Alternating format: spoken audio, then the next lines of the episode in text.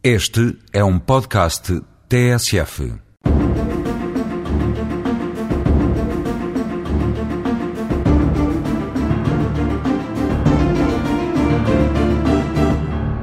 Muito boa tarde. Hoje trago o tema aqui do erro grosseiro, que é um tema que tem estado na atualidade eh, e que tem que ver com a possibilidade de responsabilização civil extracontratual dos juízes por atos jurisdicionais. Consagra a lei processual penal que o arguído que tenha sofrido detenção ou prisão tem direito a ser indemnizado pelos danos sofridos quando existe a ilegalidade da privação da liberdade ou quando ocorra erro grosseiro na apreciação dos pressupostos de facto da privação de liberdade.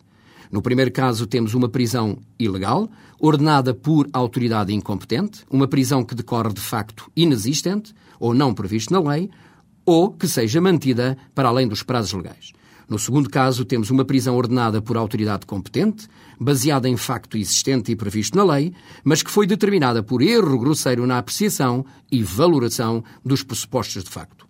A prisão ilegal é clara e não suscita grandes dúvidas de interpretação. O mesmo já não se passa quando é invocado erro grosseiro na interpretação dos pressupostos de facto da prisão preventiva. Erro grosseiro ou manifesto é um erro indesculpável, crasso e ostensivo, gerador de graves injustiças, que não passa despercebido a qualquer homem de cultura e de senso médio. Trata-se de matéria complexa, não sendo tarefa fácil o seu enquadramento. Em primeiro lugar, a apreciação e qualificação do erro grosseiro, de que resultou a prisão preventiva, deve ser feita à luz das circunstâncias que ocorriam quando a prisão foi decretada, sendo, por exemplo, irrelevante o facto de mais tarde o detido ter vindo a ser absolvido ou não submetido a julgamento, por, entretanto, terem surgido provas que afastaram a sua anterior indiciação. Em segundo lugar, não está em causa a sindicância da convicção do juiz na valoração da prova que se lhe apresenta. A apreciação, a valoração e a credibilização do depoimento de testemunhas ou de outros elementos probatórios feitas pelo juiz para indiciar alguém pela prática de um crime doloso e ordenar a sua prisão preventiva são etapas que entram na esfera íntima da livre convicção do julgador, que não são sindicáveis por qualquer tribunal para efeitos de imputar o cometimento de erro grosseiro.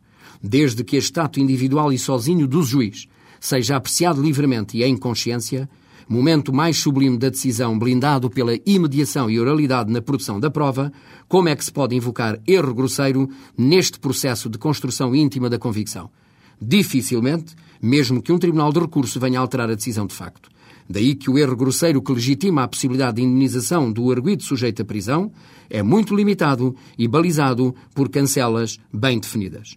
Não havendo má fé do juiz, que é diferente de erro grosseiro, nem juízes pré-concebidos, dificilmente se poderá falar de erro grosseiro na apreciação dos pressupostos de facto da decisão que decretou a prisão.